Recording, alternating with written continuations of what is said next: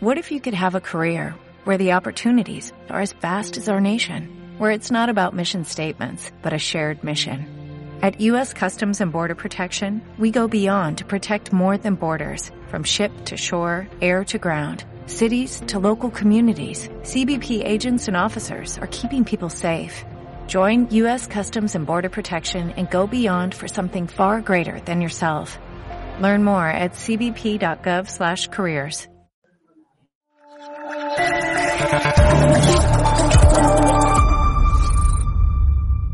Cierra los ojos e imagina una televisión libre. Ahora ábrelos porque ya está aquí.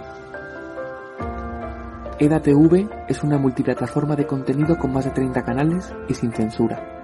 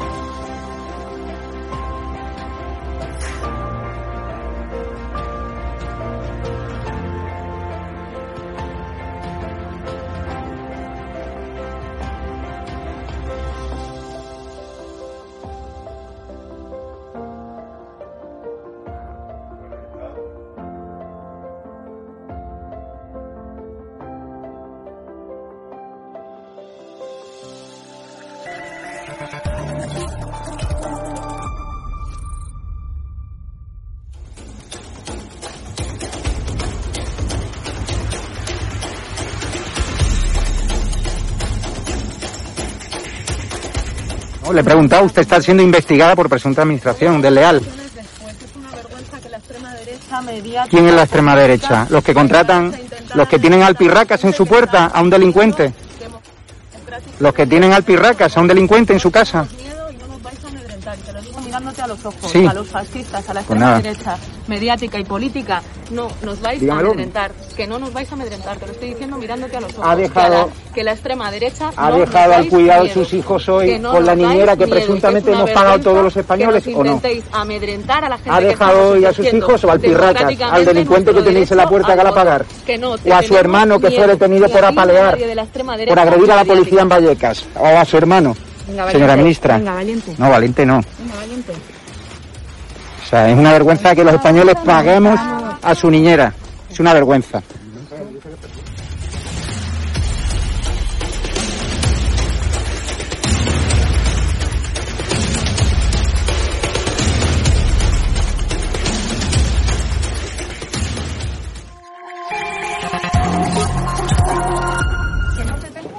¿Pero miedo por qué? Pues tenemos miedo. ¿Pero miedo a quién?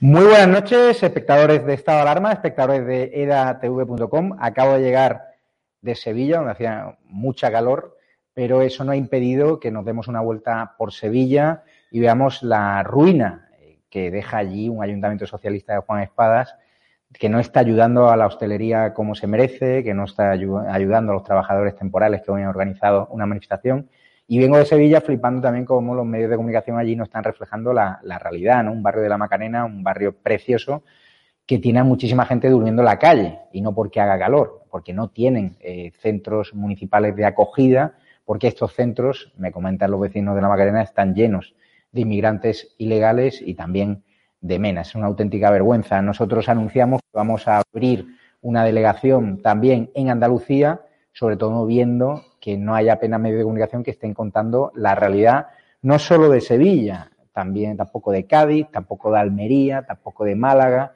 tampoco de Huelga y la verdad que vamos a seguir ¿no? trabajando y, destapando ¿no? lo que otros medios tratan de ocultar. Estoy muy orgulloso porque la verdad he llegado al Gran Hotel Inglés de Carmen Cordón, a la cual le mando un fuerte abrazo desde aquí y le quiero dar las gracias públicamente por una empresa que nos cede este maravilloso hall ¿no? en este hotel para invitar al público un día a la semana. Para la semana que viene es probable que tengamos una sorpresa bastante interesante, una líder político de primer nivel que os informaremos en redes sociales. Y la verdad, no sé si Josué podemos, antes de presentar a las invitadas de hoy, dos mujeres valientes, políticamente incorrectas, como Isabel San Sebastián y Cristina Seguí, para la cual pido un fuerte abrazo para las dos, vamos. Y mirad la cantidad de gente que ha venido.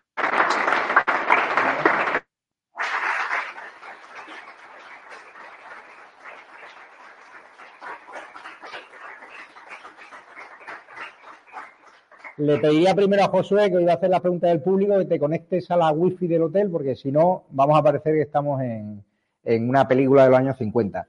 Por fin, eh, te conectas a la wifi que la tiene el realizador, porque si no va a estar muy lenta, y ya está. Dar las gracias a todo el público que ha venido. Yo le comentaba a Isabel San Sebastián antes de empezar que lo que mueve este proyecto es encontrarme a gente que ha venido desde Alicante, a gente que ha venido desde fuera de Madrid, a ver a Isabel, a ver a Cristina Seguí, por cierto, hasta hoy firmando los libros nos ha firmado de la mafia feminista que vamos a sortear para todos los suscriptores de pago de edatv.com, Patreon miembros de la comunidad YouTube, que sois, no sé si podemos enfocar en pantalla el libro de la mafia feminista que edita Homo Legends y la verdad que es una maravilla, un manual políticamente incorrecto que el mundo no quiso eh, publicar. Otro día organizaremos la presentación también del libro, ¿no? De Isabel San Sebastián, ¿no? Que está vendiendo libros como churros, novela histórica y allí donde va pues tiene aforo completo. Y hoy es un programa donde los protagonistas sois vosotros, los espectadores, que habéis venido aquí al Gran Hotel Inglés, que habéis podido degustar ¿no? una selección de tapas, de vinos, de refrescos. Y también muy importante que hagamos comunidad. Hay gente que viene sola a estos actos y que no tenía un sitio donde expresarse, que no tenía un sitio donde conocer a Isabel San Sebastián de cerca o a Cristina Seguí. Hace unos años había programas, ¿no? que eran muy fuertes, muy valientes y que organizaban ¿no? este tipo de formatos. Ahora no lo hacen, ¿no? No sabemos si por miedo o porque creen que no hay convocatoria de público, pero por eso me siento bastante orgulloso de que cada vez que hacemos un acto con público lo llenáis y hemos dejado a mucha gente fuera por motivo de las restricciones del COVID. El domingo tenemos Colón, vamos a hacer un despliegue especial, ¿no? Con varias cámaras en directo, pero antes de empezar eh, quiero mandarle sin duda un fuerte abrazo, ¿no? A la mamá de las dos hermanas eh, desaparecidas con su padre en Tenerife, Acaban de hallar en el mar el cadáver de Olivia y los agentes han informado a la madre, estaban en paradero desconocido, según cuenta el mundo, desde el 27 de abril, cuando su padre, Tomás Jimeno, no las devolvió. Es una información que nos hiela toda la sangre, que rompe la incertidumbre de una madre y que, ¿cómo nos quedamos, Cristina? Isabel, ¿nos esperamos este, este desenlace? Pues desgraciadamente sí, se esperaba este desenlace pero es una tragedia. ahora estábamos comentando, Cristina y yo, resulta imposible concebir el grado de maldad al que tiene que llegar una persona para cometer una vileza de esta magnitud. Yo no me lo puedo, no me lo puedo explicar. Eh, y lo único que espero es que lo cojan, porque yo no creo que se haya matado. Yo creo que este individuo está vivo y está huido de la justicia y estará pendiente de los medios de comunicación para ver cómo sufre su mujer que es a la que ha querido hacer daño y espero de todo corazón que la policía le dé caza, que lo encuentre, que lo juzguen, que le caiga la perpetua no revisable y que se pudra en una mazmorra. Eso es lo que deseo. ¿Qué harías con...? Yo, como madre, lo que, lo que, lo que le haría es delictivo y, y, desde luego lo mato, ¿no? Eh, porque, porque yo creo que ninguna de las personas que nos está viendo ahora mismo puede imaginarse vivir eh, sin sus hijos te, cambia la vida, te entregas a, personitas que dependen de ti. Estamos hablando de dos niñas pequeñísimas y lo que estábamos comentando ahora Isabel y yo es, eh, es cómo calificas a, un padre o, a, una madre, me da igual, a un, progenitor que, que, que, que llega a matar a sus hijos, que tiene tal nivel de odio que, llega a matar a sus hijos, porque yo no creo que se deba a una enfermedad mental ni nada parecido. ¿no? Es, es, es una aberración que va para mí más allá de la, de la maldad. Eh, ojalá un endurecimiento de pena para estas, para esta gentuza, para estos criminales. Y, yo creo que, que, a esta madre le han, le han partido, le han partido la vida, ¿no? ¿Crees que un endurecimiento de las penas, Isabel, va a provocar que no haya efecto imitación, porque este animal, por muchos años que pase en prisión, ¿tú crees que se va a reinsertar algún momento en la sociedad? Alguien que tiene esa maldad que haber, presuntamente, ¿no? Con, con dos criaturas. Yo es que no creo en la pena de muerte, porque que no creo que nadie pueda disponer de la vida de otra persona. No creo en la eutanasia, no creo en el derecho al aborto. Yo creo que la vida es sagrada y no por motivos religiosos, porque no soy una persona religiosa, soy agnóstica, pero soy humanista y, en consecuencia considero que la vida humana es sagrada, incluida la de un, la de un individuo de una catadura tan incalificable como esta, ¿no? Eh, pero lo que sí espero es que eh, lo cojan y le caiga la perpetua de verdad. O sea, mm. que se muera en la cárcel, que se cumpla de verdad la cadena perpetua sin posibilidad de revisión ni de nada. Que se muera en la cárcel cuando le toque. Y en una cárcel dura, nada de en un hotel de cinco estrellas, no, no. En una mazmorra, en una cárcel en el régimen más duro posible. Eh, porque ya digo, yo no creo, no creo que nadie pueda disponer de la vida de nadie, ni siquiera de un individuo así. Vamos con uno de los temas eh, del día, del día porque ha causado mucha extrañeza ¿no? Eh, en la izquierda. Ayer Isabel Díaz Ayuso fue a la actuación de Plácido Domingo, del tenor. Creo que tenemos el vídeo de la ovación de más de siete minutos que se llevó este artista que fue, bajo mi punto de vista, maltratado, machacado injustamente acusado, ¿no? Acusaciones gravísimas de acoso sexual que por muchas investigaciones periodísticas que se han hecho, hasta donde yo sé, no ha sido condenado, ni hay unas pruebas, eh, ahora hablaremos con Cristina, que estudia mucho el caso, pero vamos a ver la ovación del público de Madrid ayer.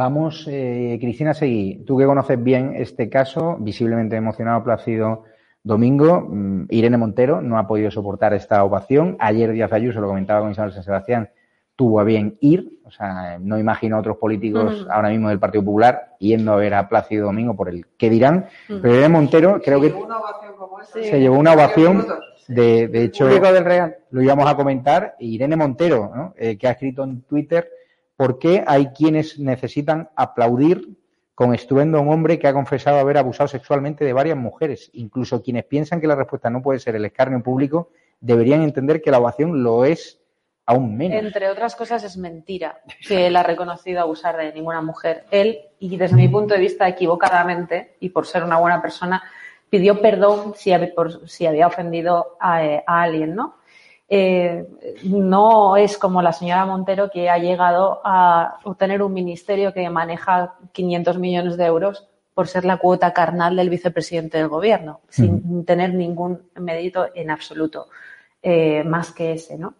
Em, lo, que, lo que hemos vivido con, con, con Plácido Domingo, yo creo que ha sido eh, paradigmático en el sentido de que una persona que ha eh, encumbrado la fama y el, prestigio de nuestro país eh, a nivel mundial, eh, solamente ha necesitado una acusación de una cara mm, reconocible de algo que supuestamente pasó hace 30 años y media docena de, o 12, me da igual, acusaciones más.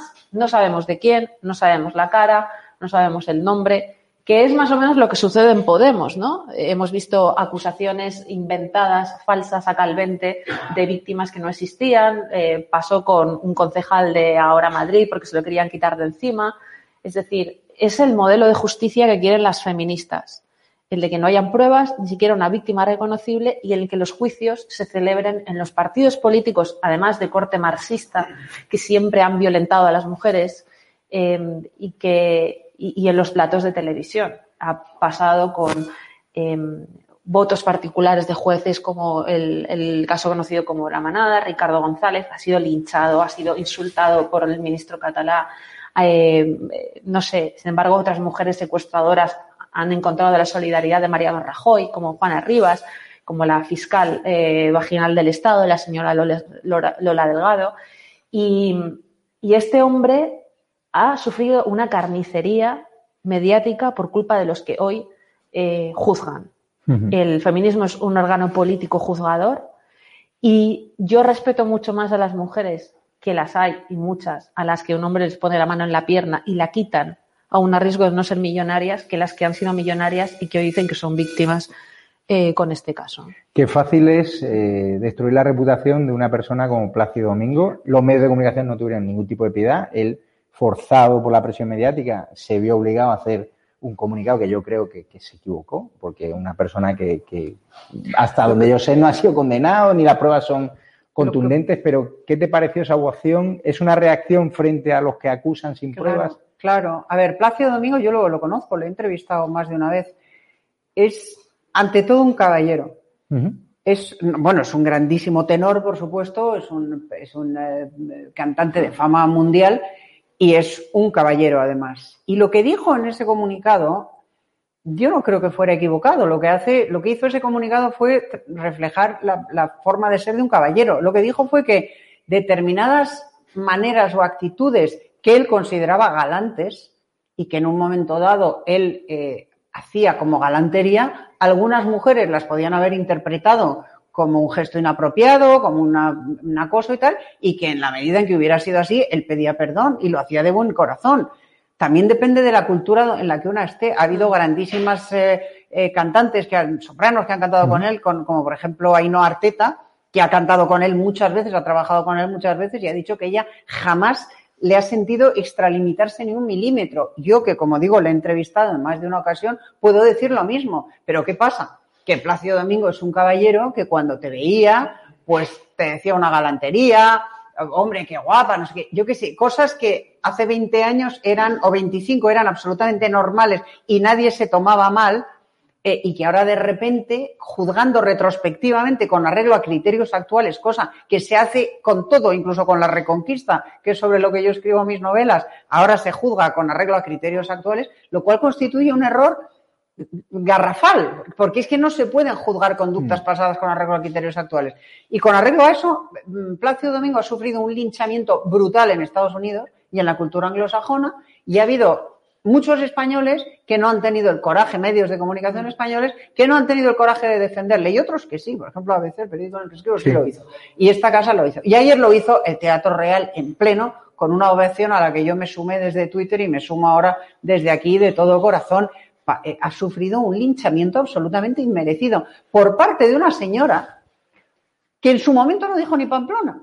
Porque si en el momento en el que, según ella, Plácido Domingo la acosó, ella hubiera presentado una denuncia y la cosa se hubiera judicializado y se hubiera investigado, pues yo no tendría nada que decir. Pero la tía, después de hacer su carrera, después de hacerse famosa con la ayuda de Plácido Domingo, sale 30 años después y dice, usted me acosó. Hombre, a buenas horas haberlo dicho entonces. Comentar la Haberlo llevado a los tribunales.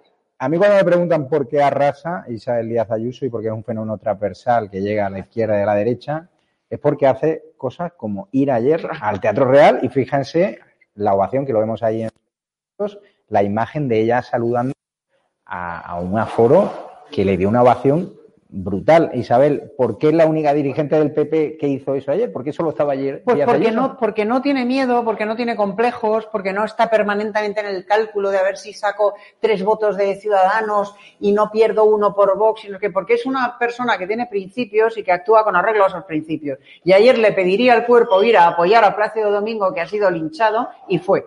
Y fue sin miedo. Y no fue para que la ovacionaran, fue para rendir su tributo y su respaldo a Plácido Domingo. Y se llevó ese homenaje del cual yo me alegro mucho porque se lo merece. Y si en el Partido Popular y en todos, ¿eh? y en Vox, en todos los partidos, no que hago distingos, hubiera un poco más de coraje y un poco más de convicción y un poco menos de cálculo mezquino, a España le iría mucho mejor. Cristina, bueno, le quiero preguntar, no sé si Josué ha recuperado la conexión wifi del hotel. No sé, me gustaría eh, tener vuestra opinión de qué opinas de Plácido Domingo, cómo fue ayer ovacionado, un hombre injustamente tratado por los medios de comunicación, al cual se le acusó de todo, pero no hay ningún tipo de ahora mismo prueba contra él, ningún juez que le haya condenado. No sé si alguien quiere hablar del caso de Plácido Domingo y expresar un poco su, su opinión personal. No sé quién se atreve. Me gustaría su nombre y apellido y si quiere decir a qué se dedica, pues genial. Eh, yo me llamo Isabel Rodríguez y quería saber porque se dijo que uno de, los hijos de Plácido Domingo estuvo en la cienciología y quería saber si algo tenía que ver con el tema porque el padre le quiso sacar de esa secta y no sé, que quería saber si, si por ahí van los hilos de que como que iban a ir a por él, porque hombre, es algo raro. Puede ser, no lo sé. Bueno, efectivamente, eh, es, es, eso es, es, cierto. Su hijo creo que lo metió precisamente su, su nuera en, en, esta secta que, en la que también pertenecen algunos eh, famosos.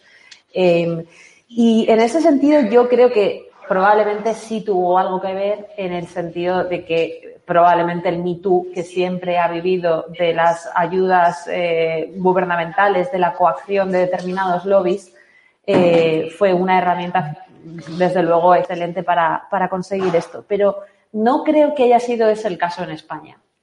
Eh, lo estamos viendo con, con, con, el tema de Antonio David y Rocito, sí que es un asunto un poquito más cutre, llevado de una forma más cutre. Digo precisamente porque Jorge Javier, Jorge Javier Vázquez el otro día mm, se burlaba, decía, imagínate que lo que dice Rocito es falso, ¿no? En el mismo programa de, de Carlota Corredera, ¿no? Que echó a un periodista por, por diferir de la, de la opinión hegemónica y única en ese, en ese programa. Yo creo que aquí se debe a que la justicia está siendo sustituida, la justicia de los jueces está siendo sustituida por eh, la justicia eh, marxista, eh, violenta de las feministas que han ensayado con él por ser además un personaje público, porque si no probablemente hubiera pasado desapercibido, en ese sentido él ha sido una oportunidad. y el Partido Socialista, no solamente Podemos, no solamente la señora Montero, que mientras que legislaba los piropos en la calle, eh, eh, bueno, pues las niñas que tenía tuteladas en Baleares, en la comunidad valenciana, eran violadas y eran, eran abusadas. y, prostituidas. Se han sido Permanente, permanentemente tapado. El Congreso ha votado en contra de estas comisiones de investigación, eh, etcétera, etcétera. ¿no? Yo lo que quiero resaltar es que ese tipo de mujeres, ese tipo de movimiento, siempre ha sido fundamentalmente violento y coactivo con otras mujeres, no solamente con, Plácido Domingo, y que es un, vehículo, una carta de impunidad para eliminar al disidente ideológico, sea hombre o, sea, o sea mujer. Y en este caso me gustaría recordar cómo el que creo que todavía es ministro de Cultura llegó a prohibir eh, cantar a Plácido Domingo. sí, sí que está de paso, afortunadamente por la vida pública y por la vida política de este país, y que no, eh, y que desde luego es muy encontrado, muy, muy diferente a el prestigio de alguien que ha dejado ya una, una semillita ya para y que, además, y, que además están siempre llenándose la boca de la presunción de inocencia cuando se trata de un asesino confeso Hmm. y de que hay que respetar los hmm. derechos humanos y de que la cadena perpetua, qué horror, hmm. eso es venganza o no sé qué, o los golpistas catalanes, pero en el caso de cualquiera a quien señale el feminismo extremista este como, como acosador, ahí no hay presunción de inocencia que valga. Ahí, hermana, yo sí te creo. O sea, basta que lo diga una persona sin aportar ni una prueba, ni una denuncia, ni una resolución judicial, ni nada, basta que lo señale para que haya que creérselo. ¿Pero por qué? pero fíjate. ¿Pero por qué? hay que creerse que una persona como Plácido Domingo, de, verdad? Ahora hablaremos de, del caso de Rejón, ¿no? De, cómo la izquierda ha decidido que un señor que presenta un parte médico, que fue presuntamente agredido por el Rejón, testigo. miente, aportan los testigos, mienten, los investigadores policiales le dan total credibilidad a la denuncia, la izquierda dice que tampoco, que está todo muy politizado y que Rejón era, es muy buena persona y que nadie se puede imaginar a Rejón, un tipo que está implicado en Marreyerta desde Santiago de Compostela hasta Cádiz. Vamos a conectar ahora en directo con Vito Quiles, que lo hemos mandado a Melilla, no sé si sigue vivo por allí. Vito, ¿qué tal estás? Buenas noches, pues estoy aquí en el puerto de Melilla y, en fin, hay algunos eh, inmigrantes ilegales que están intentando subirse a los ferries para ir a la península.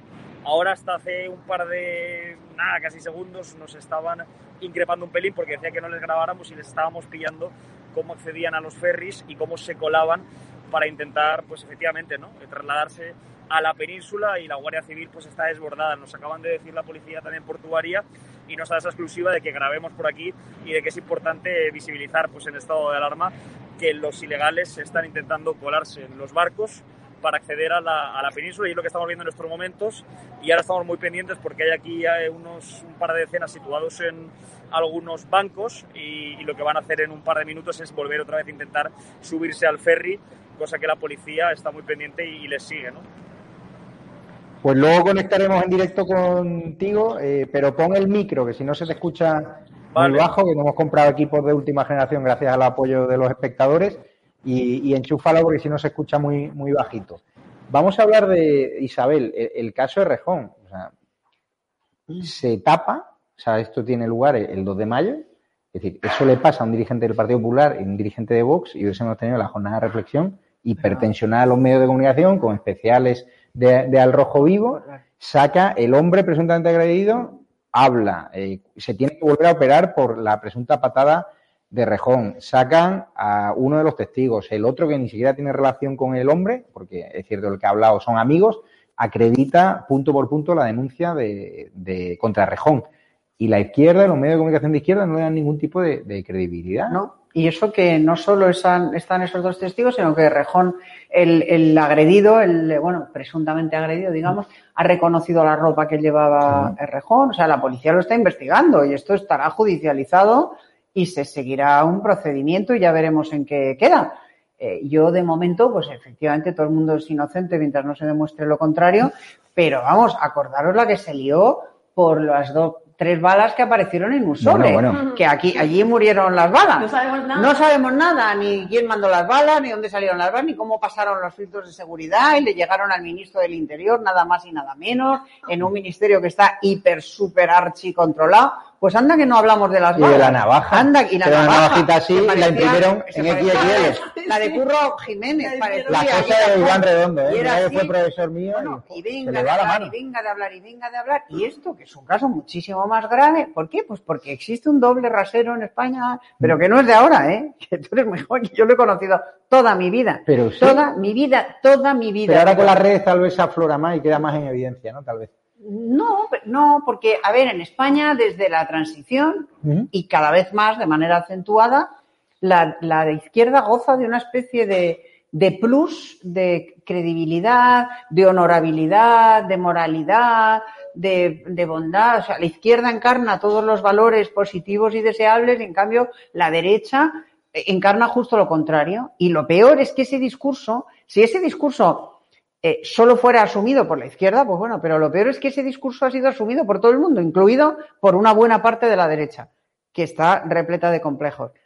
Y luego, pues existe eh, la, el, la, circunstancia lamentable de que todo el mundo de la cultura y de la educación, especialmente la universidad, los medios de comunicación, las televisiones, en gran medida las editoriales, etcétera, etcétera, están copadas por la izquierda. ¿Por qué? Sí. Porque la derecha jamás ha tenido el menor interés en estar ahí. Pues entre otras razones. Porque ha cedido ese espacio porque se ha dedicado al dinero, que es lo que le interesa y ha cedido todo el espacio donde se crea opinión pública y donde se forma ciudadanía, desde la escuela hasta la universidad, pasando por, como digo, el mundo de la cultura, el cine, la televisión, las series de televisión, los libros, etcétera, etcétera, a la izquierda. Claro, 40 años de eso dejan huella. Hmm. O 50. Y la huella está clarísima, ahí está. A mí me gustaría preguntarle al, al público eh, por qué creéis que somos el único medio de comunicación televisivo, ¿no? Junto con OK Diario, que estamos publicando las versiones, eh, los testimonios, es decir, y hay televisiones como La Sexta que no dedican ni un minuto al asunto de, de Rejón y me gustaría preguntarle a, a, alguien del público si lo conseguiráis culpables con la, culpable con las pruebas ¿no? que hay encima de la mesa, o pues yo siempre voy a respetar la presunción de inocencia, y por qué no se está hablando de este asunto en las, en las televisiones. No sé si alguien quiere dar su opinión.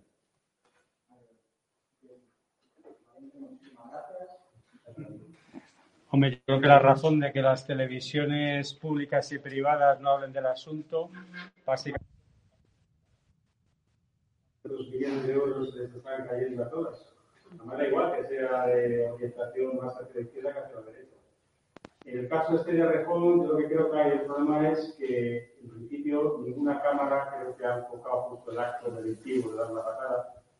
Entonces, todo quedaría restringido a la palabra a la víctima y de otro testigo que, actualmente pasaba por allí.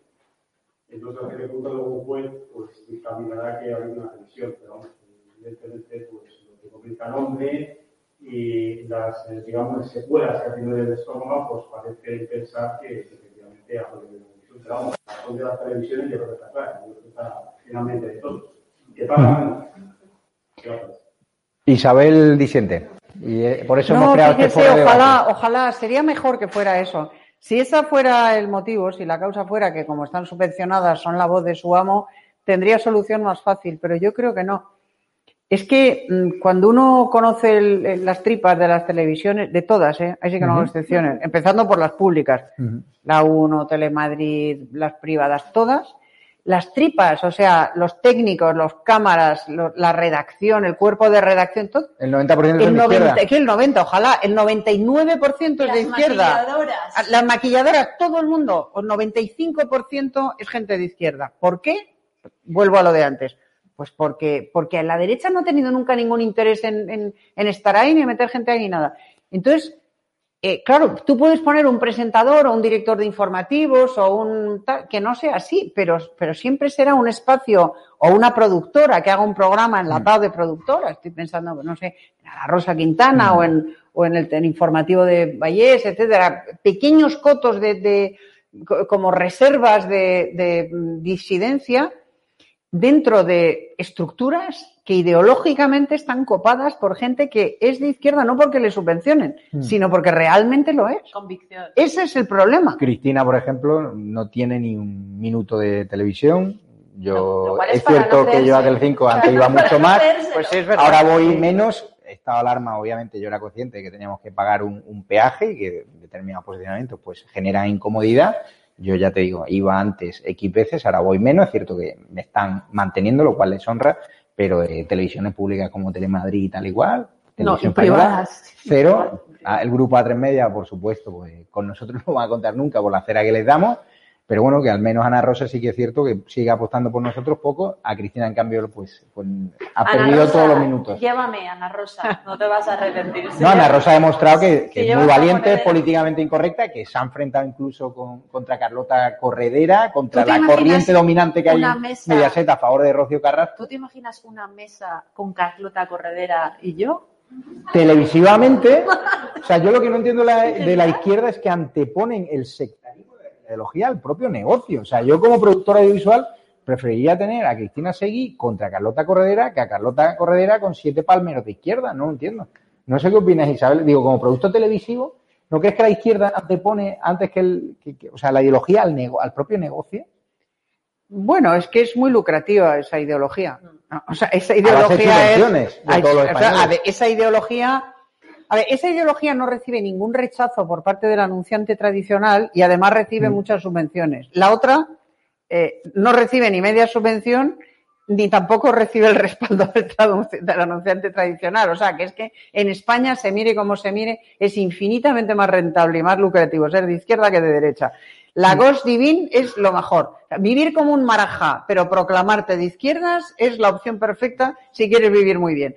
Porque además tú te haces perdonar el vivir como un marajá eh, proclamándote de izquierdas y abrazando todos los dogmas de la izquierda y ya está, y, y- y vives feliz. Hoy, hoy he leído, no, no me acuerdo si era en ABC o en El Mundo o dónde, una información sobre los, me parece que era en El Mundo, sobre los grandes millonarios, desde Besos hasta todos, que no pagan un euro de impuestos. Están todo el día dando la matraca por tierra, mar y aire con el Estado solidario y el Estado del bienestar y tal y cual, y luego les sale a devolver la declaración de la renta a Jeff Bezos. Es que O sea, es Vamos, pues es vamos, a avanzar. hemos acabado con este tema tan interesante. Yo creo que sí. Bueno, si queréis, si quieres No, poner. yo, yo creo que hay un, hay un Vamos a hablar de Colón ahora. que todo, suscribo todo lo que, lo que acabas de decir, pero yo creo que además hay un proyecto global eh, de ingeniería social clarísimo en el que hay eh, tres eh, patas que son absolutamente irrefutables y te pueden costar el trabajo y tienes que estar dispuesto a perderlo. Cambio climático, inmigración ilegal y feminismo. Y yo creo que las televisiones no solamente es culpa del gobierno, que, que por supuesto también, es culpa de las empresas privadas que se han dado cuenta que si se acaba el discurso del feminismo en la televisión, si se deja de fomentar esa pedagogía para transformar la sociedad, eh, pues estas que se han puesto a trabajar para dar cursos de perspectiva de género en las empresas, que nunca han ganado tanto dinero como ahora, eh, pues dejarían de ganarlo. Y toda hay una red de intereses, aparte de ese sentido de pertenencia que comentaba Isabel, y lo que yo he visto en determinadas presentadoras, por cierto, no Ana Rosa, porque no la conozco además, es, y me ha pasado en la tres media, a mí me han dicho, espérate a tener más de 46 y verás cómo dejas de hacer televisión.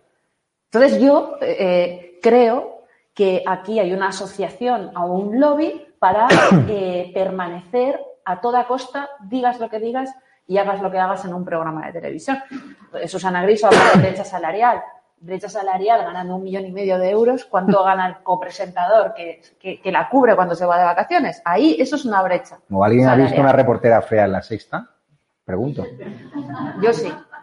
¿Cuánto paga en la sexta a sus en empleados? Valencia tienen una que no es precisamente... no, ¿cuánto pagan? Si se van todos.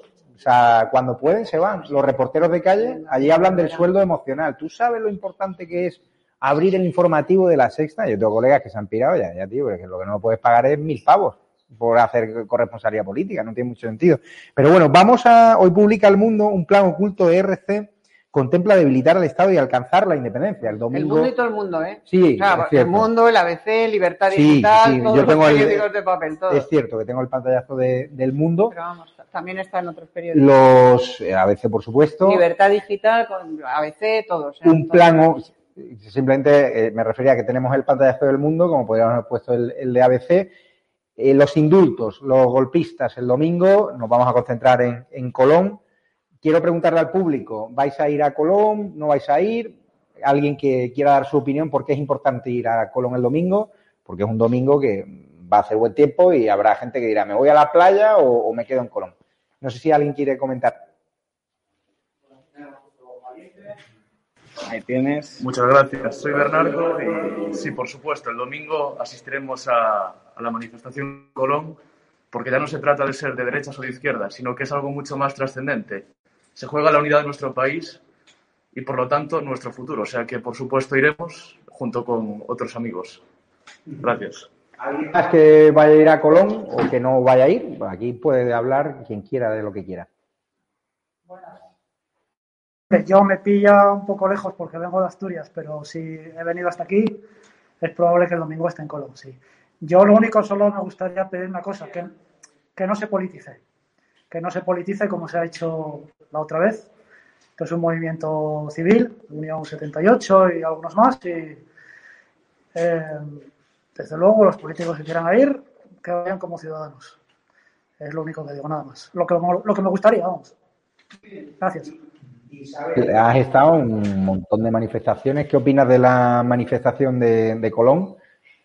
Pues opino que es muy, muy procedente, que es muy necesario. Estoy totalmente con lo que ha dicho este señor. La ha convocado una asociación eh, a cualquier siglas, de Rosadía, con Fundación 78, con, con, varias fundaciones. Mm. Eh, más que que no se politice, porque evidentemente es una protesta política contra los indultos, que no se que no se eh, patrimonialice por ninguna sigla política. Mm. Esto no es una cosa de un partido, es cosa de una sociedad que quiere que se cumpla la Constitución y el Estado de Derecho y que no quiere que el gobierno, para mm, perpetuarse en el poder, eh, indulte a unos, a unos sediciosos, a unos tíos eh, en contra de la voluntad del Supremo que les sentenció, de la opinión pública, etcétera. Y que anuncia que lo volverán a hacer. Que, y que lo volverán a hacer. Y es más, que lo tenían planeado todo. Mm. Como aparece en este documento que detalla con pelos y señales cuál era el plan, cómo había que camelarse a Sánchez, cómo había que mm, conseguir esos mm. indultos y después esa mesa de negociación y después volver a intentarlo, que es que está todo en ese documento. Está perfectamente planeado en un documento que incautó la Guardia Civil hace meses y que el gobierno conoce perfectamente. Y aún tienen la desvergüenza de vendernos que no, que es que esto es por la paz, que estamos invirtiendo. Pues igual que nos vendieron que lo de, que lo de ETA era el proceso de paz y tal y cual, y al final la parte armada, digamos, de la organización ya estaba derrotada policialmente y para lo que sirvió aquello fue para legalizar a la parte política y para eh, darle el poder en buena mm, parte de los ayuntamientos y de las instituciones vascas y del Congreso de los Diputados y rendirse, mm, vincarse de rodillas a sus pies y pagarle tributo. O sea, esto es una vergüenza y yo creo que hay que ir a Colón. Ahora, si me preguntas, ¿tú vas a ir? Pues antes te lo decía. No. ¿Por qué? Nos toca a los más jóvenes. Pues porque sí, porque os toca a los más jóvenes, porque me he pasado media vida yendo a manifestaciones con las víctimas del terrorismo, contra ETA, contra los asesinatos y tal, y veo cómo han terminado y veo la cantidad de domingos que me he perdido de estar con mis hijos y ya no me pierdo uno más. Así te lo digo. Te Pues lo claro, digo como viendo lo el poder que tiene Te lo digo como lo pienso. viendo el poder que tiene Bildu, los proetarras. Claro, mm, viendo que están en No casa han servido todos- para nada. todos esos hijos de... Bueno, en fin, no, De quiero, guerra. no quiero decir palabrotas, pero ya me, Ya ya me entendéis. Ya me entendéis. Todos esos hijos de Satanás están ya en cárceles vascas, están a punto de salir a la calle, los vamos a colocar con cargo al contribuyente, les vamos a pagar viviendas sociales. eh, en fin, eh, a- ayer se cumplió el 31 aniversario del asesinato de mi primo. Hace años ya que su asesino está en la calle y vive como un marajá. Y mi primo con 41 años se fue a la tumba. O sea, que todas esas horas que perdiste de- entonces, de, vida claro. familiar, de criar a tus Entonces, hijos todas las en la horas calle, que yo me he perdido el, el día de la madre del 2001 cuando mataron a José Luis López de la calle, tantos domingos, tantas manifestaciones, tanta, tantos sacrificios, 11 años con guardaespaldas, eh, vetos en incontables medios de comunicación por defender un discurso ajeno al de la pacificación, que no era solo del PSOE, que también era del PP, del, de, de Rajoy, eh, prohibida, vetada aquí, vetada allá, sin trabajo. Pues ahora no es que no crean la manifestación de Colón, creo, pero Sí. mi alternativa es o ir a Colón o estar con mi nieta. Y francamente prefiero estar con mi nieta. Lo lamento mucho, Ahora- lo digo con toda sinceridad. Ahora es el momento de las preguntas del público, el momento más interesante. Los protagonistas sois vosotros. No siempre se tiene la oportunidad de, de preguntar directamente a, a grandes eh, periodistas, ¿no? Isabel San Sebastián, una trayectoria de valentía y, de incorrección política que le ha costado, como bien dicho, veto en medios de comunicación, el señalamiento, incluso que hayan intentado atentar ¿no? Eh, contra su vida y llevar durante mucho tiempo eh, guardaespaldas y Cristina Seguí también ultravetada ¿no? por su posicionamiento respecto al feminismo radical. Me pero aquí, no, encantaría, aquí, aquí yo creo que... No, no, aquí, aquí cada vez que me dio un sal- salgo espídica. me, no. me encantaría que le preguntaseis directamente a ellas, que sois las invitadas, son las invitadas, y, y no sé quién quiere abrir el turno de preguntas. Hola, es una pregunta para las dos. Si no creéis que el mundo se divide cada vez más no en izquierdas y derechas, sino en globalistas y patriotas. Eres un marrón. No, no, yo- Eh, sí, es- eh, sí, entre millonarios y élites que se han, ver- se han- se han- por, por supuesto, ahora mismo tenemos a los comunistas trabajando para el gran capital. eh, tenemos a gente que nunca se ha presentado a unas elecciones ni que oficialmente está en un partido político y que conforma y que maneja gobiernos y que se reúne con presidentes del gobierno como Biden o como se reunió en su momento eh, Soros con, con Pedro Sánchez eh, y que de ahí salieron muchas cosas, entre ellas un ministerio de Agenda 2030, Asuntos Sociales y Agenda 2030, que se le encargó a, a, a Pablo Iglesias. Luego, el globalismo es tan cierto, tan alejado de la paranoia, que, siempre le han atribuido precisamente en miembros del Partido Popular, que tiene su ministerio en España. Y es una agenda de ingeniería social y de eh, cancelación del disidente ideológico a todos los niveles, no solamente al político y, y en el mediático. Sí creo que el globalismo es una ideología eh, mixta, una ideología híbrida entre ese marxismo cultural eh, y, lo que ellos han denominado fascismo, esas prácticas violentas eh, contra, contra el disidente. Y creo que también es un modo de vida y una forma de, eh, de, de entender lo que tiene que ser la sociedad de ahora en adelante. Desde lo que pensábamos que eran chistes, de que dejáramos de comer carne, o eh, eso ya lo ha dicho Pedro Sánchez, que hay que comer eh, pienso y hay que, hay que dedicarse a. Se ha ido a Argentina, a Argentina, o sea, el mayor exportador de carne se ha ido a decir que no hay que comer carne. Luego no ha salido de ahí apedreado como, como el otro día en Alcorcón, no sé dónde fue, y en Ceuta y en Melilla. Y, y pero, pero sí, yo, yo creo que en este caso la derecha se deja por todo lo que ha comentado Isabel antes, por el miedo, por la cobardía, por la pereza, por la tecnocracia, por la ausencia de sustrato ideológico y porque siempre ha sido sojuzgada eh, voluntariamente por, la, izquierda, siempre ha jugado esa estrategia del apaciguamiento, de entregárselo todo a la izquierda para que no molestaran no armaran bulla y no pusieran y quitaran gobiernos como ya hacen. Y, creo que la izquierda eh, está absolutamente convencida. Yo creo que se trata de las dos cosas. Yo matizo. A ver, yo creo que se puede ser patriota y defensor de las instituciones supranacionales, que es mi caso.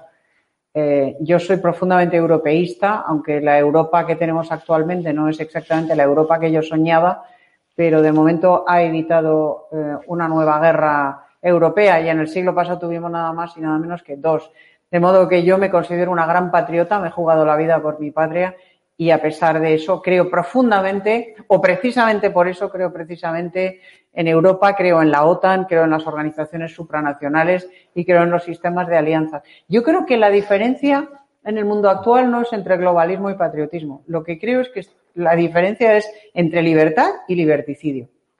Hay algunas personas, algunas ideologías, algunos grupos que estamos empeñados en defender la libertad, la libertad individual, la libertad de cada persona para decidir cómo quiere vivir su vida, y hay otros que están empeñados en imponernos dogmas, dogmas, eh, dogmas laicos, no dogmas religiosos, pero dogmas absolutamente inviolables, como por ejemplo el sacrosanto derecho al aborto, o el hermana yo sí te creo, o, o, en fin, otra serie de dogmas. En el tema del cambio climático no me quiero, no quiero entrar porque es muy complicado, pero en fin, sí diré que es una vergüenza que el mar esté lleno de plástico y de porquería. o sea, lo digo de verdad. Eso no sé si es cambio climático o qué es, pero podríamos empezar a usar un poquito menos de plástico y a ensuciar un poco menos el mar. O sea, que eso no me quiero meter.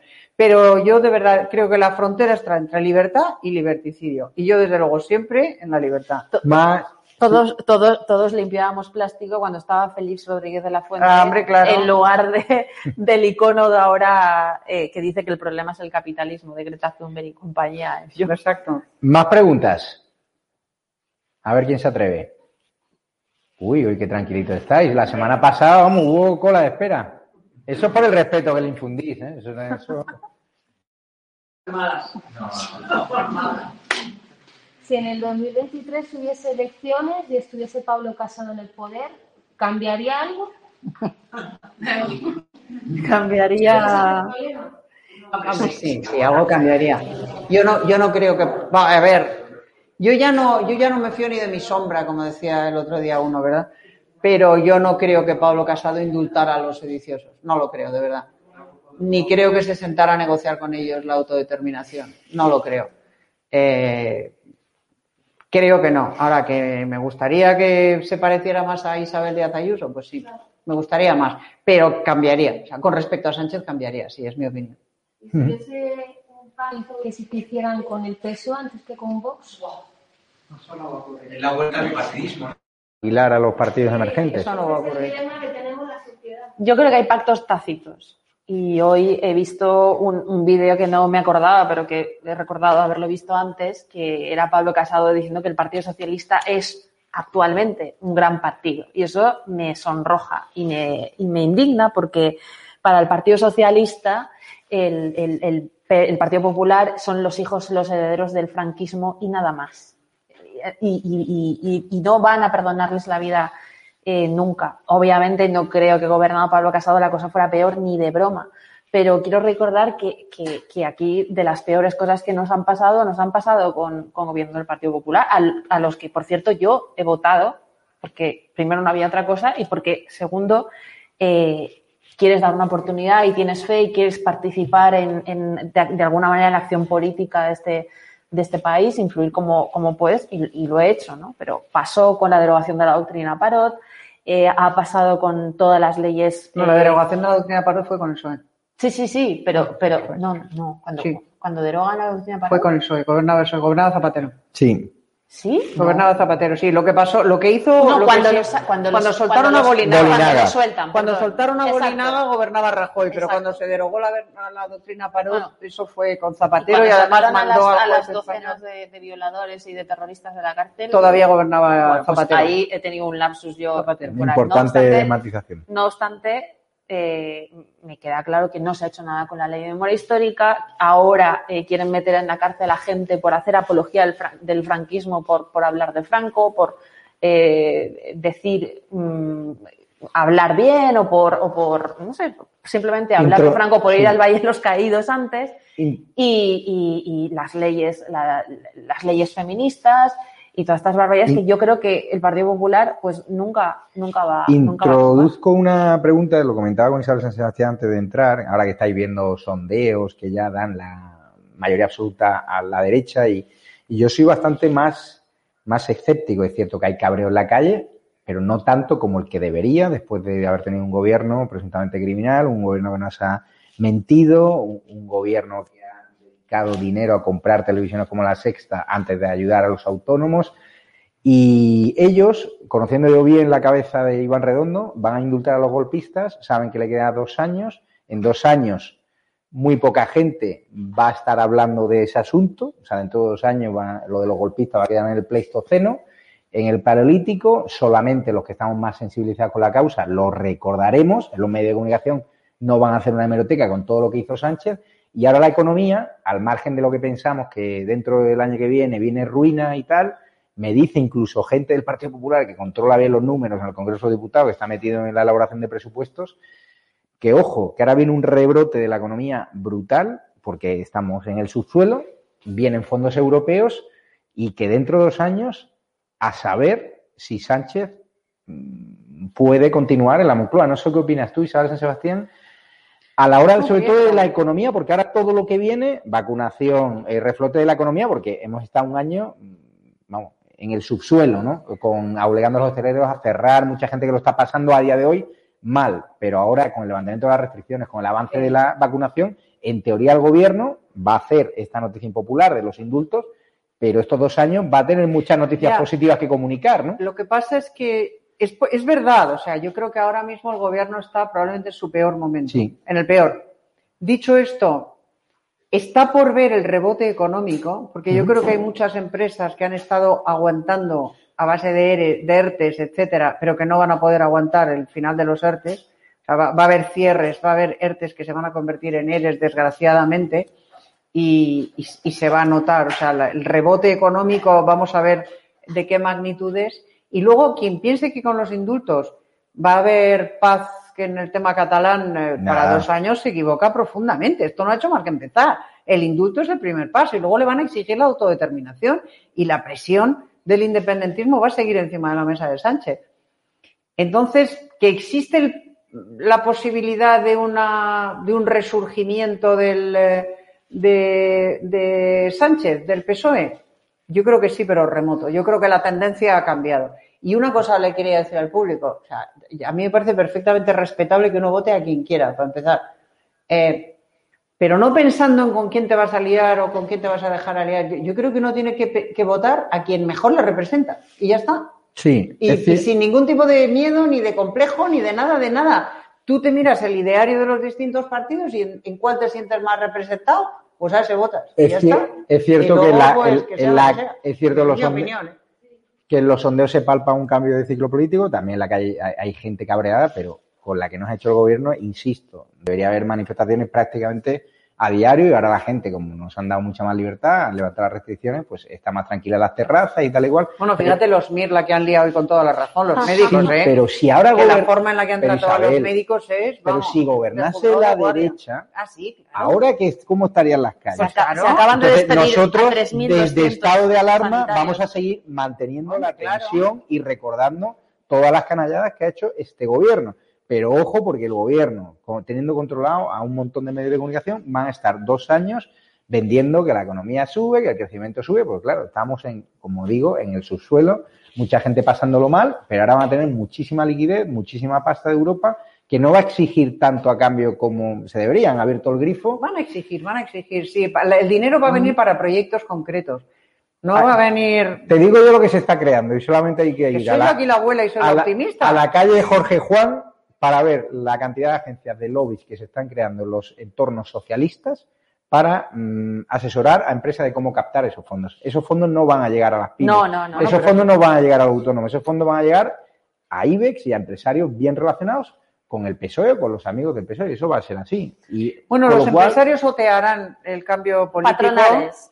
Otearán el cambio político y se, y se juntarán con quien gane. Sí, de eso sí, hecho, eso o sea, se cambian de el chale- el dinero no dinero tiene cobarde. ideología. El dinero es cobarde y el dinero va por donde Pero que es muy importante que eh, la audiencia que nos ve siga haciendo boca a boca, siga compartiendo el enlace de ATV y de estado de alarma, porque tenemos que mantener la atención informativa, porque hay mucha gente que vive anestesiada, que ha preferido desconectar, que está en la playa y que ahora no quiere que le hablen de la hemeroteca de Sánchez o de los indultos de los golpistas. Con lo cual, cuidado que las cuentas del PSOE a día de hoy, es, estos dos años, vender noticias positivas, que la economía reflota, que mejora el PIB, porque, insisto, pues sí. partíamos de una situación lamentable por unas medidas económicas del PSOE que han sido nefastas. Más preguntas. Sí. Tengo que corregirme a mí mismo que efectivamente la derogación de la doctrina Paró Ah, se pues hizo mira. durante, durante el gobierno de Rajoy. mira. recién llegado. Lo que pasa es que López Guerra. ¿te has lo que pasa es que López Guerra, el juez que fue a Estrasburgo a pelear por Zapatero. por Zapatero para que se derogara esa doctrina, fue enviado por Zapatero y, el, y digamos que toda la labor de Zapa previa en Estrasburgo para Mm. concluir en la derogación la hizo Zapatero. Pero que dijeron que me he acordado porque decían que no iban a soltar a, a- no me acuerdo qué tarra era en ese momento y al final Bueno, los soltaron a todos y es más, era una mujer es, es más, el juez que tomó la decisión de soltarlos a todos cuando la recurrente era una, Gallastegui me parece, eh, era la de Tarra Gallastegui, era la que había recurrido y a quien se refería la sentencia, soltaron a todos los presos incursos en esa doctrina, entre los cuales había asesinos de Violadores. niños, violadores múltiples y de todo, además de terroristas. Quien Tú- llevó a cabo esa suelta fue Marlasca. Y gracias a eso ascendió a presidente de la sala de lo penal, de la Audiencia Nacional. Más, más preguntas. Bueno, soy madrileño residente en Barcelona y que quería preguntaros que la decisión esta del Tribunal Constitucional de, de que el primer confinamiento no ha no ha, digamos, no ha seguido los cauces más constitucionales. Bueno, y hay, hay muchos hosteleros que han, eh, han demandado al gobierno y van a ganar mucha pasta de indemnización. Isabel. Ninguno.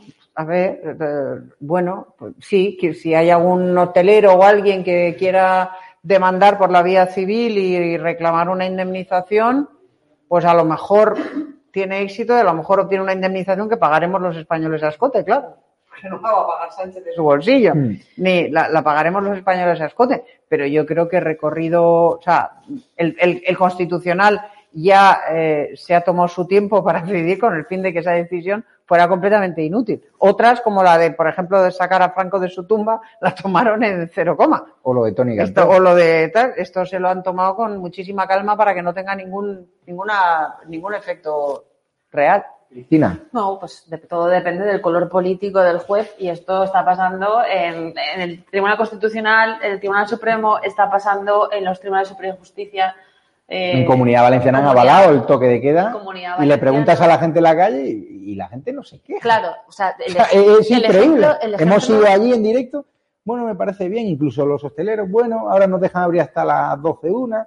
Bueno, que están arruinados. El ejemplo, el, el ejemplo de lo que te estoy diciendo es el juez que en la comunidad valenciana inadmite la querella a Mónica Oltra por cosas probadas y que dice la sentencia incluso de su marido, es un juez que era fiscal anticorrupción, que hizo su carrera filtrando su persecución a, a Rita Barberá y a Paco Camps y que convenientemente Mónica Oltra premió en 2019 poniéndolo en el Tribunal Superior de Justicia de la Comunidad Valenciana. Es el mismo que ha dicho que se inadmite esa, esa querella. Yo Vamos- lo que creo, en este caso Es concreto, que tenemos que conectar en directo. Está Vito con Ortega Smith. Eh, Melilla, que creo que le ha pillado eh, saliendo ya de, de Melilla. ¿Está Vito en directo? Eh, no, y entonces no entiendo por qué me avisáis. Eh, están marcando, vale, eh, perdona, No, Cristina. no, no. Lo, lo que creo es que si es el mismo Tribunal Constitucional que ha decidido que se pueden destruir las cintas de, de Ábalos y de Delcy Rodríguez, pues obviamente es que no, po- no podemos confiar, ¿no? A no ser que alguno de repente le dé un. El Tribunal Constitucional tiene metido en un cajón el recurso del PP, del- de la primera victoria del PP, sobre la ley del aborto desde hace 11 años. Y ahí está. Y Más- está, en fin. Sí, más preguntas, por favor. A ver quién le apetece. Allí al fondo hay una preguntita. Podéis ponernos a parir también, ¿eh? No hay ningún problema. No, no, ¿eh? eso no. Tenéis libertad, ¿eh? Eso no. ¿Por qué eh, cree ella que, ¿Por qué, cree ella que el PP no quiero decir que, que lo único que cambia es el color, porque yo lo que creo es que sí. Bueno, pues mire, le puedo dar muchas razones por las cuales el PP no es lo mismo que el PSOE. Para empezar, donde gobierna, baja los impuestos, el PSOE los sube, por ejemplo. Eh, donde gobierna, ampara las libertades, véase Madrid, los hosteleros madrileños, etcétera. Donde gobierna el PSOE, lo que se impone es el liberticidio.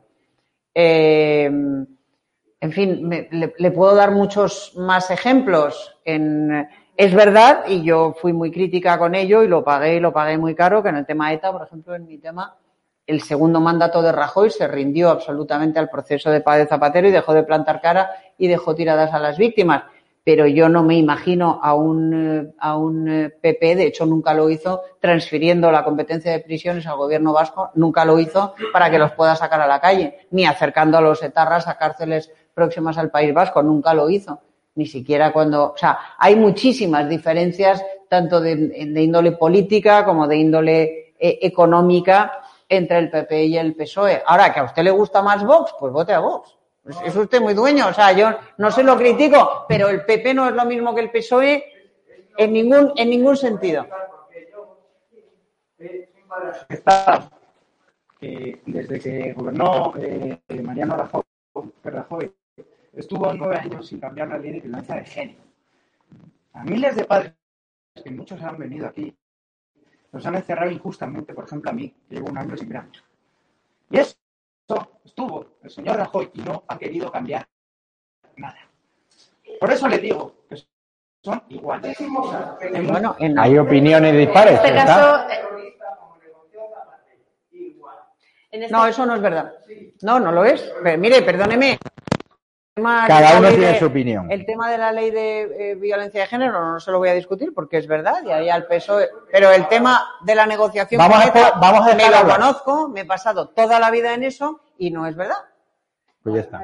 Siguiente, vamos a dejar hablar, eh, vamos a acabar su, su último turno, diga lo que usted quiera.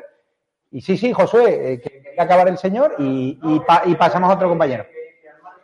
que al margen yo para mí, para mí son los sea, sigue siendo lo mismo. Quiero decir, hace poco han aprobado la ley de la infancia, eh, PSOE, Podemos y Ciudadanos, la ley de protección al menor. ¿Por qué yo tengo que estar detenido si no va a eliminar a, a- a mi hijo? ¿Por qué si lo hago yo, que soy un hombre, soy de...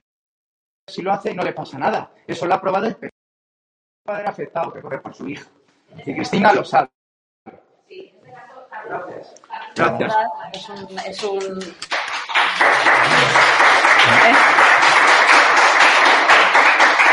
Carlos es el, Ha sufrido el- mucho. lidera un movimiento, se llama Movimiento 20M, el, que además es una persona que a través de su profesión lleva sirviendo a su país desde que desde, es una buenísima persona, desde luego afectado, desde luego que ha dormido en un calabozo por una denuncia falsa y que lucha por su hija y se va todos los fines de semana a Ibiza con la esperanza de que le dejen verla.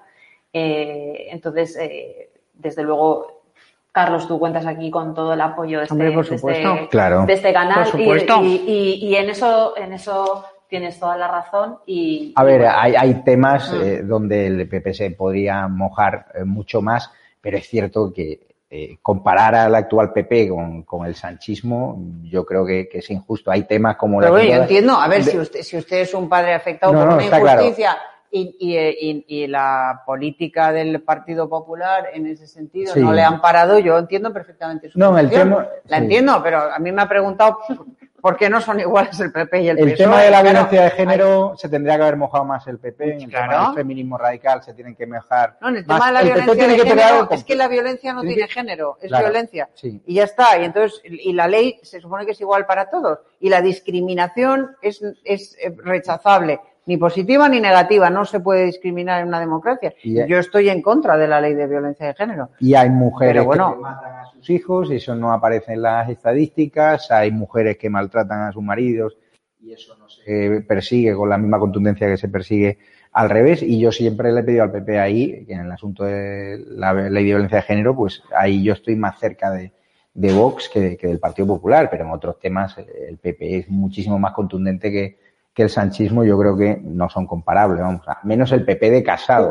El PP de Rajoy, con el desastre que hizo en Cataluña, esos 155 que aplicó de forma complejada, pues está claro que yo reniego ¿no? de ese partido popular. Esperemos que Casado sí que sea contundente si alguna vez tiene la oportunidad de ser presidente del gobierno y cierra el grifo a los independentistas, que Pablo eh, será presidente siempre con el apoyo de Vox, pues los va a necesitar, porque Vox es un partido muy útil y que ha sido una buena noticia para la política nacional. Las últimas dos preguntas, que vamos cerrando el programa.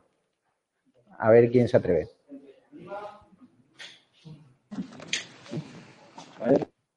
Ahí tiene. Eh, hola. Eh, dados los gravísimos hechos que han ocurrido en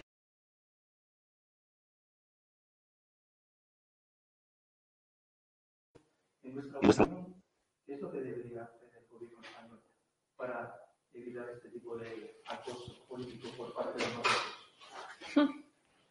Pues mire, primero, restablecer urgentísimamente relaciones con los Estados Unidos de América. Sí, que Biden Eso, pasa eso es lo más urgente. Lo más urgente que tiene que hacer España es restablecer las relaciones que tenía Aznar con, con Estados Unidos.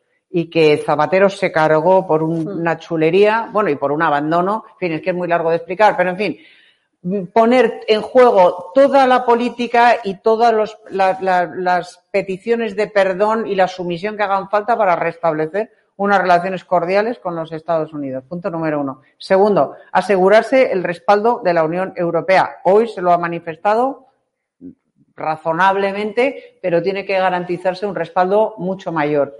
Y tercero, eh, hacer un despliegue eh, policial en Ceuta y en Melilla mucho más importante del que hay. Eso para empezar a hablar y luego muchas más cosas. Pero fundamental, eh, asegurarse la una alianza fuerte con Estados Unidos. Cristina. Claro, eso que dice Isabel es, es lo último que acaba de decir de, de- de fortificar o darle medios a la policía y Guardia Civil es esencial. Eh, pero claro, e- es, es incluso más claro que Marruecos es el tapón en sí mismo de muchísimos millones de, de- subsaharianos y muchísima gente proveniente de otros, de otros países de, de África eh, que, que- que per se ya funciona como tapón y que se ha nutrido de los fondos europeos durante mucho tiempo para continuar haciéndolo. Es decir, el- les acaba de caer 30 kilos mm, para parar, eh, el- el- no el goteo, sino, por supuesto, la invasión, porque es una invasión que 10.000 personas eh, entren, penetren en una población de 80.000, provocando todos los problemas que, que trajeron y que, desde luego, no afectan a los políticos. Eh, coincido totalmente con Isabel, con lo de Estados Unidos. Pero es más, y a lo mejor esto es una teoría mía muy loca, ¿no? Eh, desde el punto de vista geopolítico, porque el mundo es mucho más que Junqueras, gracias a Dios, yo creo que Estados Unidos no perdona lo que ha pasado aquí con Delcy Rodríguez y con las relaciones que ha establecido y que tiene el Partido Socialista y no solamente Podemos con el chavismo. Y que el apoyo de Biden explícito a, a- Marruecos. a Marruecos y, y otras cosas más eh, no son eh, una, una coincidencia. Bueno, no apoya, no apoya eso y sobre todo no perdona eso y sobre todo no perdona que Zapatero se quedara sentado al paso de su bandera, eso los americanos se lo toman muy en serio, y no perdona que Zapatero retirara a, lo- a los soldados españoles que estaban en Irak de la noche a la mañana y dejara colgados a los soldados americanos. Eso no lo perdona y hace muy bien. Biden tuvo un hijo, tiene un hijo que marine. Y lo dejó tirado Zapatero en una visita a una base, lo Mm. contaba a veces hace unos días, en una visita que hizo a una base militar en la que, en la cual él siendo, siendo vicepresidente pidió visitar una base militar española de la Legión y tal, eh, lo acompañó Zapatero y Chacón, me parece que era la ministra de Defensa, y lo dejaron allí.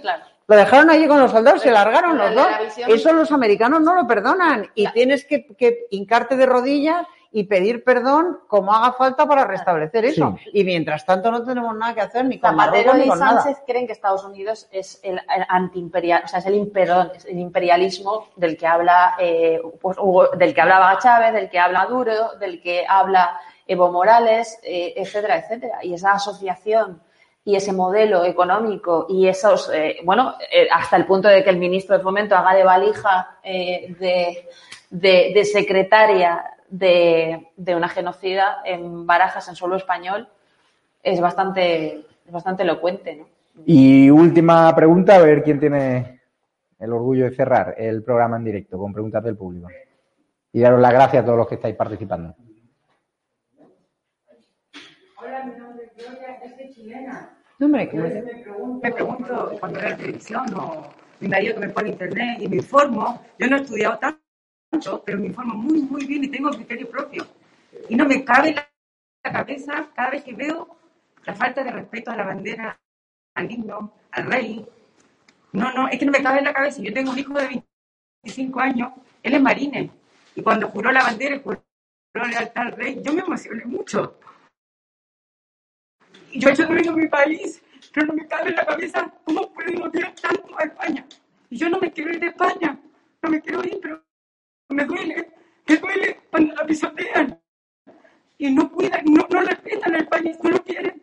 Y cuando veo este presidente infame, infame que, que nos hace sufrir a todos, no lo entiendo. No, de verdad que no me cabe en la cabeza que el español tiene que querer más a su patria. No lo entiendo. Y yo sufro. Y no soy española. Llevo 25 años aquí. Y yo sufro. Y no me cabe en la cabeza. Mi marido me dice que, no, que, que me, que, pase. Pero me cuesta muchísimo. Me duele. Y por eso cuando le pido a españoles que pasen, que lo único que piensa, ay, si me vacuno, no me vacuno, me voy de vacaciones. Y digo, de verdad,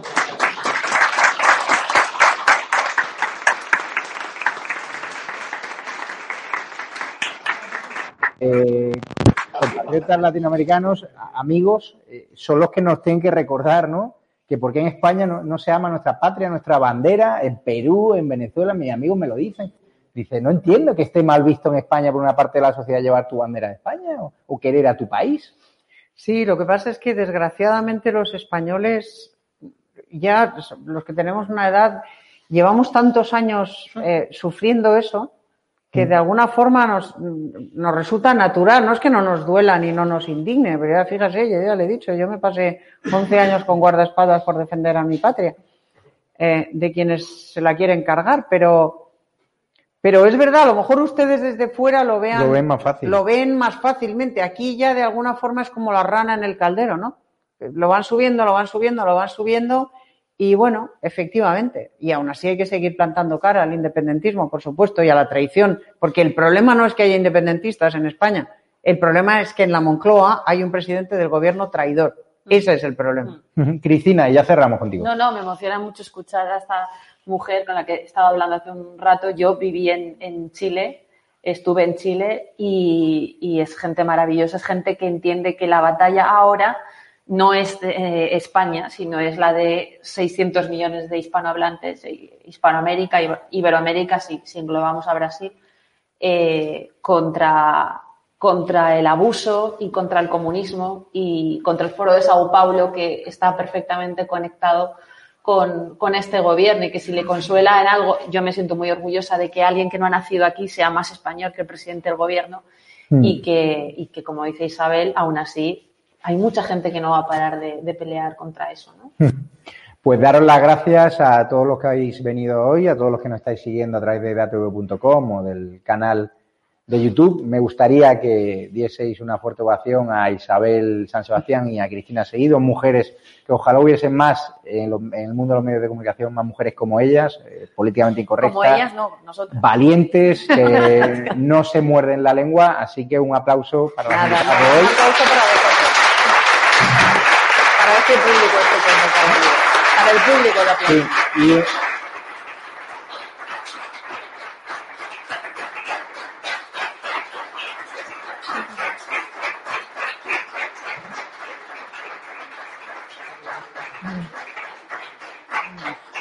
Y un aplauso de verdad para todos vosotros de corazón, porque estamos consiguiendo algo inaudito no se veía desde hace mucho tiempo, que un medio de comunicación pudiese congregar ¿no? y formar una familia que nos apoyáis allá donde vamos, allí donde hacemos el programa, allí donde voy a hacer directos. Siempre me cruzo por la calle, hay gente que me sigue en directo, que sigue a otros reporteros y que nos para por la calle, que nos da ánimos y de verdad para mí me siento hiper orgulloso de todo lo que estáis haciendo porque estaba Alarma y TV, sin vosotros no sería nada. Eh, gracias a todos, estoy haciendo ahora negociaciones para dar un pelotazo de la persona que va a venir la semana que viene, si Dios quiere, al Gran Hotel Inglés. No es Irene Montero ni Íñigo Rejón, pero en breve lo comunicaremos. Mañana me hacen la confirmación oficial y les aseguro que van a querer venir. Tendremos que ampliar aforo, no sé lo que vamos a hacer, hoy se ha tenido que dar gente en la calle. Gracias a todos de corazón. Sigue la programación. Ahora viene Hugo Pereira con Alfonso Rojo en directo en edatv.com.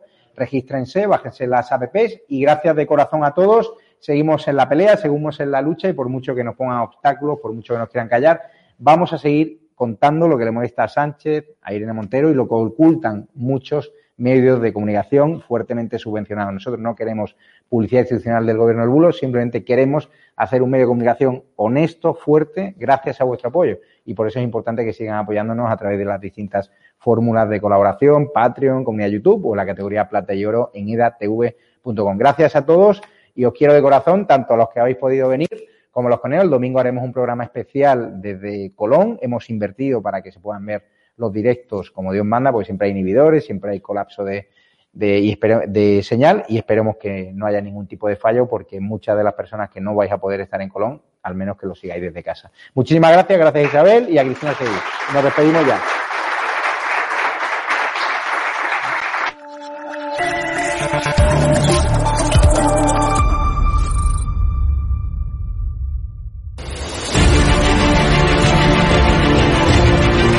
Usted está siendo investigada por presunta administración desleal. después. Es una vergüenza que la extrema derecha media. ¿Quién es la extrema derecha? Los que contratan.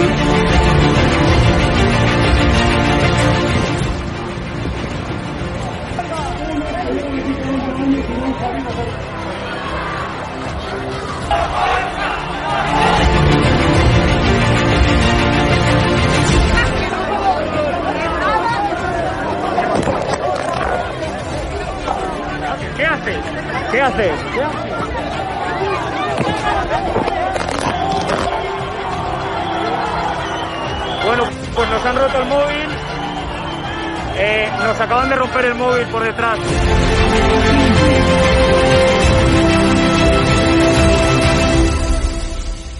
edatv.com, ¿vale? Pincháis aquí y ponéis los datos fundamentales. Y ahora, como veis, eh, nos pide que firmemos este contrato de suscripción, lo leéis con calma, por supuesto, y le dais a continuar. Y ahora nos pide que introduzcamos pues una contraseña y lo doy a continuar. Y ahora me pide que confirmemos el correo electrónico. Eh, habréis confirmado vuestro correo electrónico y os pide, ¿vale? Que elijáis una membresía. Está gratis, mensual, semestral, anual, ¿vale? Pues podéis elegir, por ejemplo, si queréis ayudarnos pues con 9,99 euros al mes y con la tarifa eh, plata, pues le dais a aceptar y suscribirse. Pincháis aquí y como veis, ya os dice aquí, os pone todo claro, a Fact News Consulting, plata, tarifa plata, mensual, 9,99 euros, le dais a pagar y os verá ya pues el TPV, ¿no? Ponéis vuestra tarjeta bancaria, ponéis la caducidad, el código de seguridad y ya podéis llegar a pagar dándole a este botón automáticamente.